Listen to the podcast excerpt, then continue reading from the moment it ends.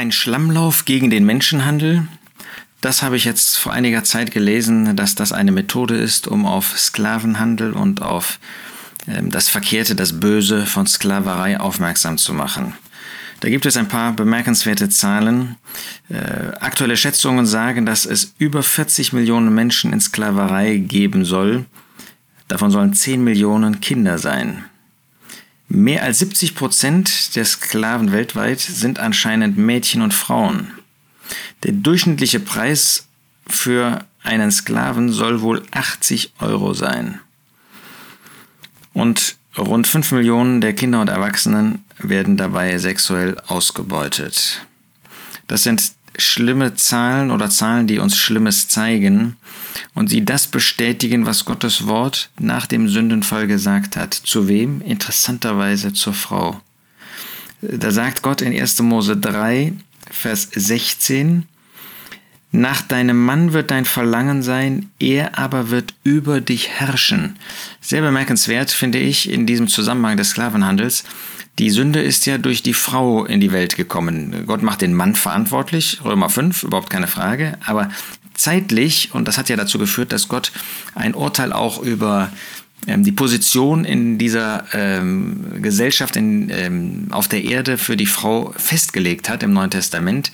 Die Sünde ist durch die Frau in die Welt gekommen und Gott sagt, als eine Folge dieser Maßnahme, du wirst Verlangen nach dem Mann haben, das wollen ja viele Frauen gar nicht mehr wahrhaben, sie wollen ja herrschen, aber der Mann wird über dich herrschen.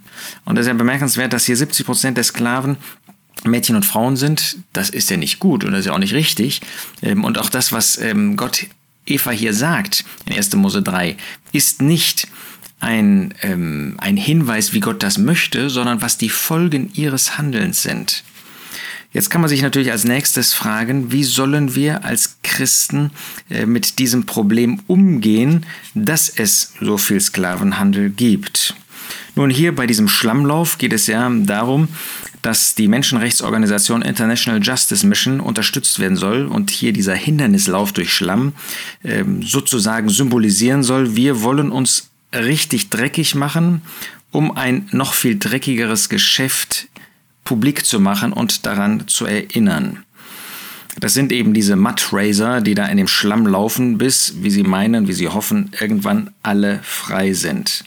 Man hält sich bei diesem dreckigen Lauf, in Anführungsstrichen, äh, mit motivierenden Sprüchen bei Laune. Das sind bemerkenswerterweise keine Bibelsprüche, was soll man auch da finden, sondern irgendwelche, äh, wie soll man sagen, esoterischen oder, oder äh, Motivationssprüche.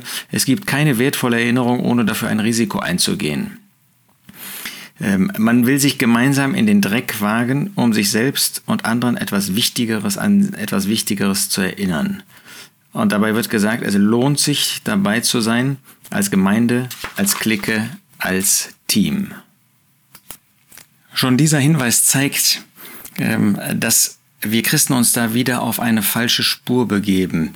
Wir haben bei Podcasts und auch bei aktuellen, ähm, bei aktuellen oder sonstigen Artikeln immer wieder darauf hingewiesen, dass ein Problem ist, dass die Welt in die Kirche hineinkommt und dass die Kirche sich in die Welt begibt. Und zwar nicht um die Botschaft des Evangeliums zu bringen, sondern um im Blick auf bestimmte gesellschaftliche Strömungen oder dergleichen ähm, eine Meinung kundzutun.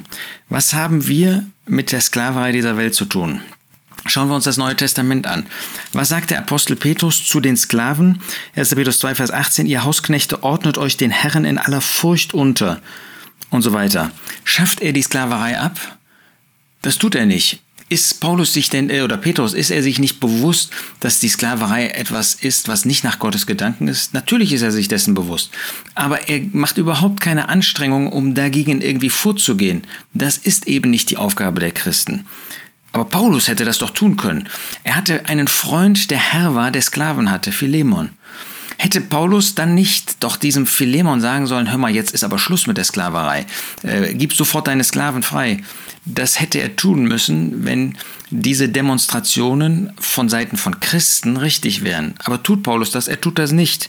Er sagt zwar im Blick auf Onesimus zu Philemon, denn vielleicht ist er deswegen für eine Zeit von dir getrennt gewesen, damit du ihn für immer besitzen mögest, Philemon jetzt Vers 16, nicht länger als einen Sklaven, sondern mehr als einen Sklaven, als einen geliebten Bruder.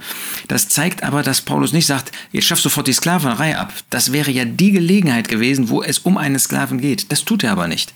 Selbst einem gläubigen Herrn sagt er nicht, jetzt endlich Schluss mit der Sklaverei.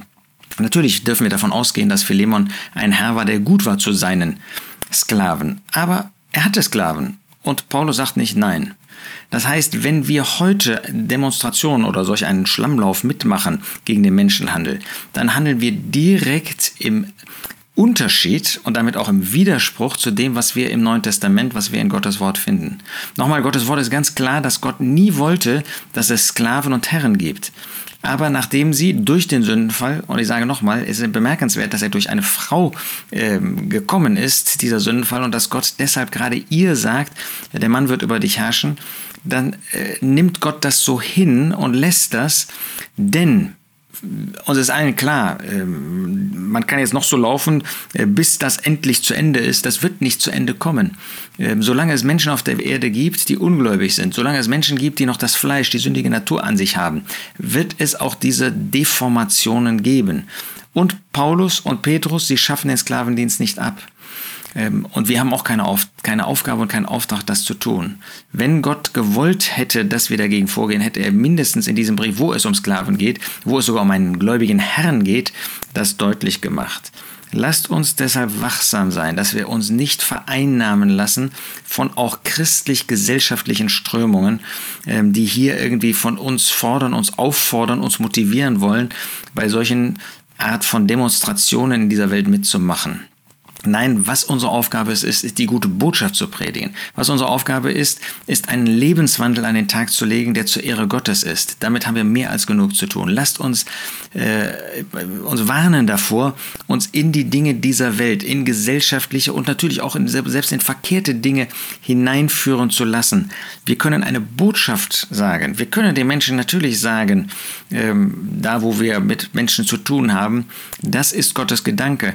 Aber selbst jetzt im Blick Blick auf die Sklavenabschaffung, wo findest du das in Gottes Wort, dass das ausdrücklich gesagt wird? Hier die beiden Stellen, die ich angeführt habe, machen gerade das Gegenteil deutlich. Wir selber, wir können jeden Sklaven, den wir haben, können wir freigeben. Aber wir haben kein Recht nach Gottes Wort, anderen das aufzuerlegen. Mag es noch so unwürdig sein, und das ist es leider, und äh, diese Sklaven sind wirklich ähm, erbarmungswürdige Menschen, mit denen wir Mitleid haben sollten und wo wir eine Möglichkeit haben, können wir ja so jemanden freikaufen. Äh, dem stellt sich ja nichts entgegen. Das können wir tun, aber zu Demonstrationen dagegen in dieser Welt macht nur das aus uns, dass wir uns selber als Teil dieser Welt noch sehen, obwohl wir nach Galater 1, Vers 4 aus dieser Welt erlöst worden sind. Lasst uns also auch da Unterscheidungsvermögen bewahren und zur Ehre Gottes leben. Damit können wir mehr erreichen für Menschen, als wenn wir an solchen Demonstrationen mitmachen.